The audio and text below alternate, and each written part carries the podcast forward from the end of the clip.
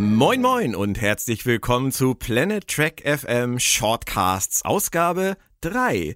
Ja, wir sind wieder da und es geht heute wieder einmal um eine Episode, zwei Podcast-Teilnehmer, die in 15 Minuten alles über diese Episode sagen müssen. Ansonsten drohen schlimme Strafen. Und heute ist die Strafe für ein Versagen unsererseits, auf den Punkt zu kommen, ähm, ein Besuch bei Mr. Mott und äh, wenn wir ganz weit überziehen, danach noch Riker mit Bart küssen. Ich glaube, das würde ich ungerne tun und mein Gast auch nicht. Er ist nämlich zum ersten Mal bei den Shortcasts dabei. Es ist der grandiose Moritz Wohlfahrt. Hallo Moritz. Hallo Björn. Yay, mein erstes Mal. Oh, äh, nein. Dein erstes Mal. Ja, möchtest du Riker gerne mal mit Bart küssen? Möchte ich Riker gerne mal mit Bart küssen? Ich, äh, ja, also ich sag mal so, da ich noch nie jemanden mit Bart geküsst habe, wäre Riker bestimmt nicht die schlechteste erste Wahl, weil es wäre Riker. Ja, aber Troy war ja nicht so begeistert. Nee. Egal. Ähm, also du kennst die Strafe. Ein Besuch bei Mr. Mott ist ja vielleicht nicht ganz so schlimm, der redet nur viel. Ich aber ähm, vielleicht schaffen wir es ja auch, Moritz. Haare wir so beide kurz, haben ja eigentlich... Ähm, egal, egal, das ist... wir beide haben ja eigentlich nie Probleme, auf den Punkt zu kommen zusammen. Oh, ja. ähm, in unseren Podcasts merkt man ja auch, wenn wir zum Beispiel über Staffeln sprechen, so drei Stunden oder so. Ähm, deswegen sind 15 Minuten für uns wahrscheinlich keine Hürde. Die Folge, die wir uns ausgesucht haben, die hast du sozusagen ins Spiel gebracht. Es ist von Star Trek The Next Generation die Folge The Chase, das fehlende Fragment. Und Fragment ist auch so ein Wort, was sie häufig gerne benutzen. Ne? Es gibt doch auch gefangen in einem temporären Fragment. Ja, und äh, äh, gelegentlich ja. sind Daten immer mal ganz stark fragmentiert und Signale sind auch fragmentiert. Ja, ja, genau. Die, die, die, die zehn Lieblingswörter aus Star Trek, die müsste man mal irgendwie küren. Da wäre Fragment bestimmt irgendwo das zwar stimmt. Hinten, aber ja, trotzdem. Das wäre dabei. So, Jetzt müssen wir aufhören. Die Vorrede soll nicht länger als Ups. zwei Minuten sein.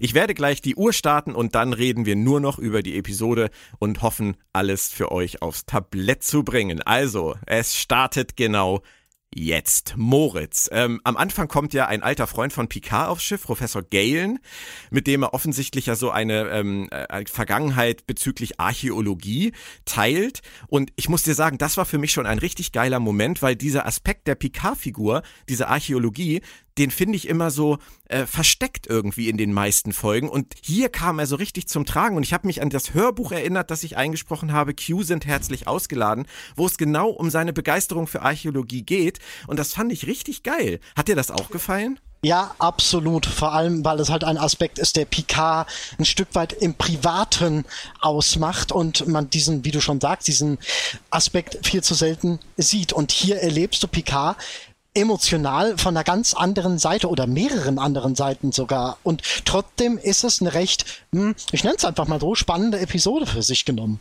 Richtig. Und es wird dann noch besser, weil dann kommt so eine Frühstücksszene mit Dr. Crusher. Ich liebe das ja immer, wenn diese familiären Szenen in Star Trek kommen. Und ähm, diese, diese Picard-Crusher-Geschichte hat mir eigentlich immer gefallen. Und auch die ist für das Hörbuch Q sind herzlich ausgeladen elementar wichtig. Also irgendwie muss der Autor dieser Geschichte definitiv diese Folge gesehen haben und gut gefunden haben, weil das passt wie, ich sag jetzt einfach mal, wie Arsch auf Eimer. Hast du denn Picard abgenommen, dass er sozusagen in Versuchung war, ähm, diesen Weg doch noch zu gehen? Ich meine, er sagt ja ganz klar, er verlässt das Schiff nicht, aber die Versuchung war ja da.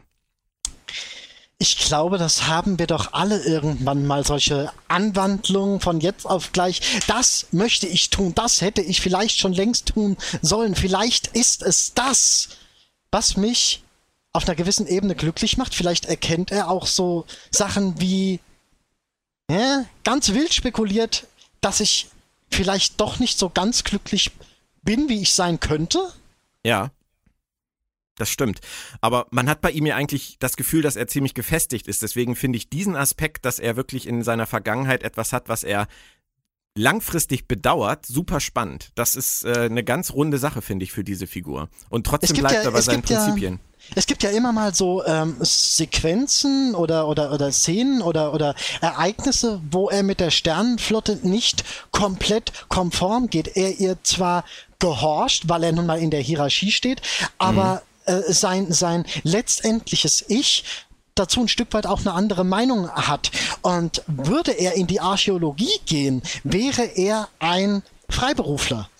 Ja. Und ich könnte mir vorstellen, wenn man sowas austhematisieren würde oder ausformulieren würde, dass es in diese Richtung gehen würde. Aber es wäre doch auch so geil, wenn man das jetzt für Star Trek Picard als Aufhänger für eine der nächsten Staffeln nehmen würde. Ich meine, er hat doch jetzt die Chance, Freiberufler zu sein.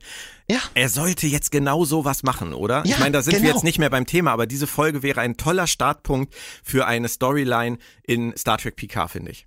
Ja, absolut. Gleich in Staffel 2. Archäologie. Ja, Genau, und dann kann er auch Crusher wieder mit an Bord tun, dann können die beiden zusammen irgendwo auf geile Missionen gehen, auch meinetwegen äh, mit ihrer Crew jetzt, mit der La Sirena zusammen. Aber das ist ein anderes Thema.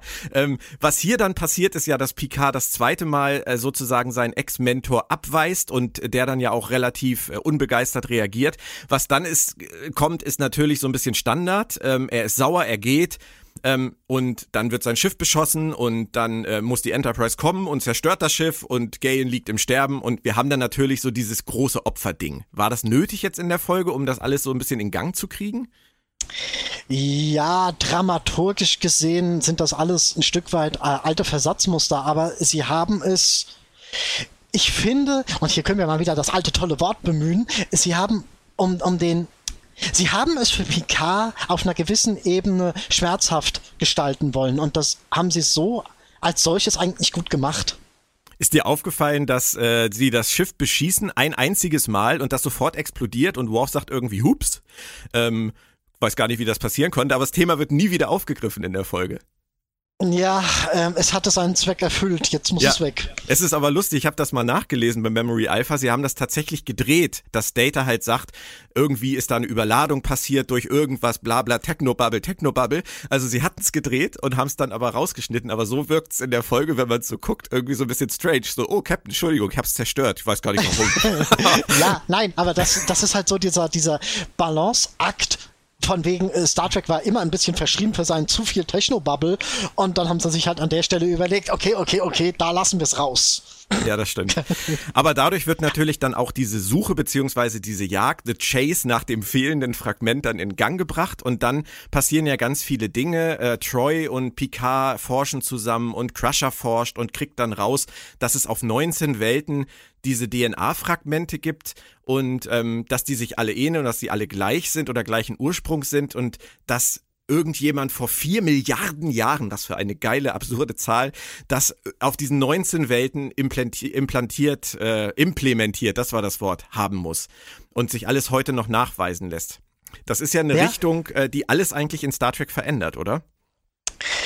Ähm, ja, verändert. Star Trek tut sich da ein bisschen schwer mit, mit Veränderungen. Von daher es ist was, was im gewissen Sinne für die Episode halt gilt. Aber im Schnitt hast du recht. Eine, eine heutige Serie hätte auf sowas äh, komplett ihr ganzes Portfolio umgedreht. Das stimmt. Richtig, vor allem weil ja kein großer Bezug jetzt mehr nach der Folge The Chase darauf genommen wurde, ist das natürlich auch so eine einmalige Geschichte. Ich fand's nur spannend, wie sie das so auf links drehen. Ähm, und dann kommen ja alle letztendlich dazu, die Cardassianer kommen, die Klingonen. Übrigens den Klingonen, fandst du den auch so, so extrem Classic-Klingonen-mäßig? Ja, ja, war er schon. Ja, aber ähm, die Klingonen haben sie immer so gedreht, wie sie es gerade gebraucht haben. Ja, das ist nur so ein typischer Lachsack-Klingone, finde ich so. Das ist so ein, so ein dicker, gemütlicher Klingone, der da halt sitzt so, oh, ja. Das war so, äh, da habe ich mich wirklich an die Classics erinnert gefühlt. Vor allem, als er dann nachher neben Worf steht. Worf wirkt so würdevoll auf der Brücke und daneben steht dann halt dieser. Aber gut. Dann kommt er auch noch mit dem Biskuit-Rezept. Um ja, mit dem Biskuit-Rezept. Alter Schwede. Und versucht dann noch Data zu bestechen und ihm eine Kopfnuss zu geben. Und also das war schon, das war schon Classic-klamaukig das muss man schon sagen, aber süß. Also es hat, es hat trotzdem Spaß gemacht irgendwie, oder? Ja, und warum soll es solche Klingonen nicht geben? Ja, das stimmt. Die Folge nimmt ja sowieso Bezug, sehr stark Bezug auf die Classics. Ähm, ich habe mich kaum mehr erinnert dran, aber es, es machte in meinem Kopf irgendwie Klick und dann habe ich es nachgeguckt und es gab ja mal diese Folge der Obelisk, Paradise Syndrome da gab es diese Bewahrer.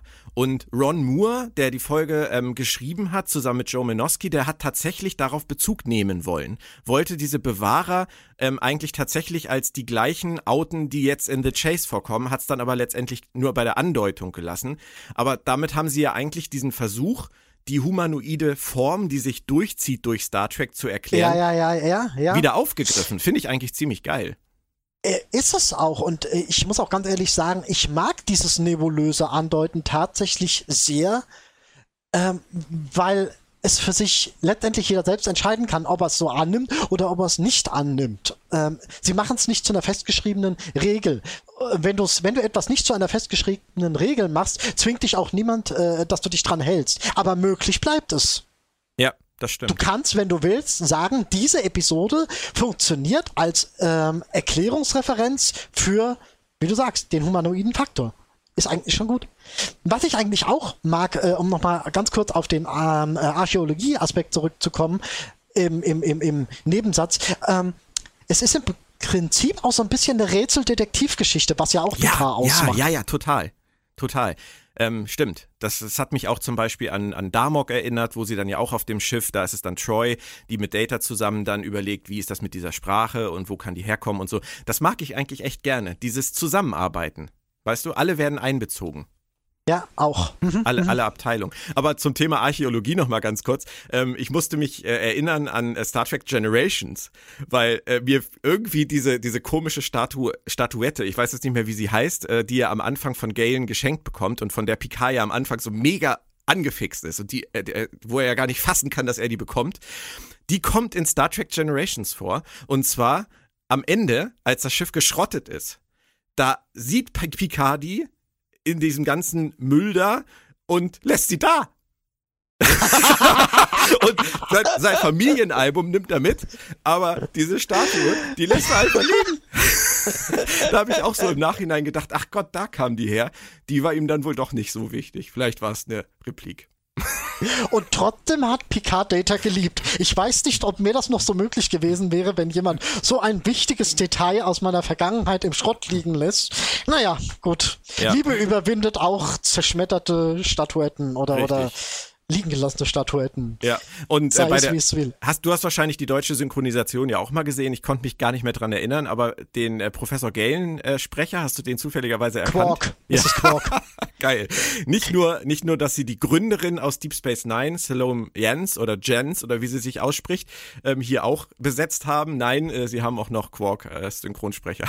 das Professor mag Galen. ja sein, aber äh, wenn man mal ehrlich ist, ähm, der erste romulanische Captain in äh, Next Generation ist Ducat und Gul ja, ja, ist Gul Ducat und der spricht im Original nur mal Gul Ducat und ja, ähm, es macht nur Spaß, finde ich, sowas äh, dann nochmal festzustellen. Auf jeden Fall, ja, ja, ja, Aber nein, wir müssen wir noch haben, zum Ende kommen, Moritz. Wir oh, haben ja, noch verdammt. das Ende der Folge und da kommen dann ja alle zusammen und äh, kriegen diese Botschaft. Ähm, auch noch die Romulaner aus dem Verborgenen. Das genau. ich, ist es meine Lieblingssequenz, wie die dann so auftauchen. So dieses, dieses, ähm, nochmal diesen, diesen ha, wir waren die ganze Zeit da und ihr wusstet überhaupt nichts davon. Ich mag Richtig. solche Momente. Total. Aber und es kann halt nun mal sein. Es kann halt nun mal total gut sein. Und es ist halt total romulanisch. Wir aber agieren im Verborgenen. Diese Botschaft, die dann dieser, diese Wesenheit sozusagen bringt, das ist ja jetzt eine Botschaft von Freundschaft, Kameradschaft, Verbundenheit, Miteinander. Es ist ja eine sehr wichtige Botschaft. Ähm, ich habe hab gelesen, dass ganz viele im Produktionsteam ähm, fanden, dass es eine sehr Roddenberry-eske Qualität hat was sie da gemacht haben. Ähm, Berman, äh, Rick Berman war der Meinung, es ist zu 60er Roddenberry-esque. Wie siehst du das? Ich muss ganz ehrlich sagen, ich finde die Botschaft in ihrer Essenz, finde ich sie zeitlos schön. Ich bin froh, dass sie so etabliert wird und so umgesetzt wird.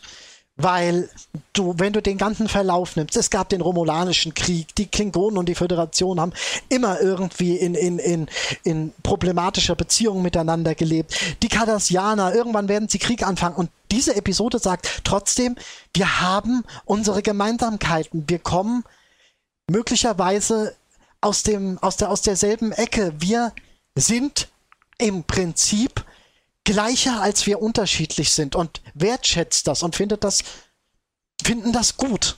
Und ich finde, das ist gerade in der heutigen Zeit, ist das eine Botschaft, die man sich viel öfters vergegenwärtigen sollte.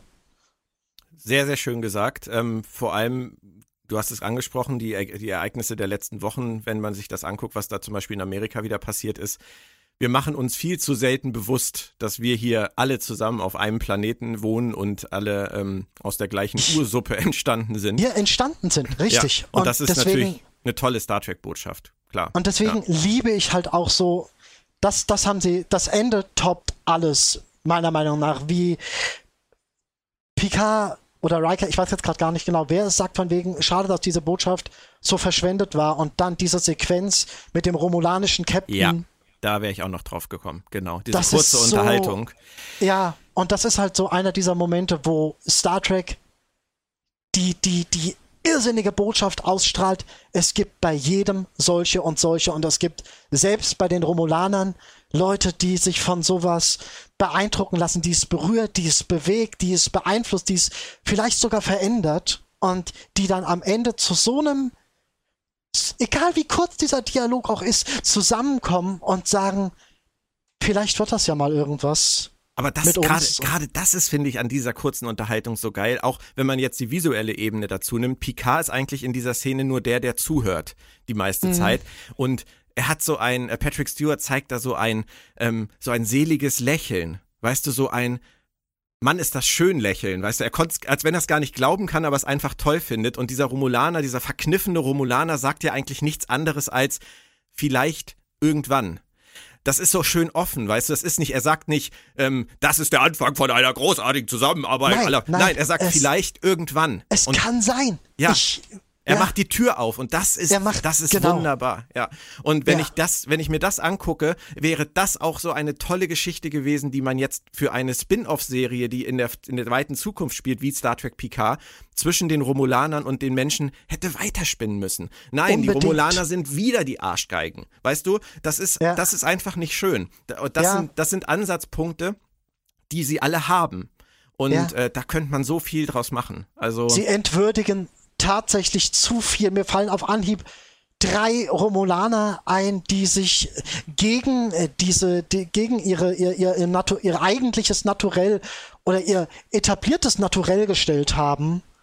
Und das verpufft so unglaublich und das Aber ist einfach hier schade. nicht, hier nicht. Hier das nicht. eine tolle Absolut Folge. hier gar nicht. Und ähm, wir sagen noch einmal Dankeschön, Joe Minoski, Ron D. Moore, die haben es geschrieben, Jonathan Frakes hat Regie geführt und ich würde sagen, Moritz, wenn wir genau jetzt aufhören zu sprechen, dann sind 15 Minuten um. Ich mach die 15 Minuten, 15 Sekunden voll. War der Romulan, war der romulanische Sprecher nicht Chakotay?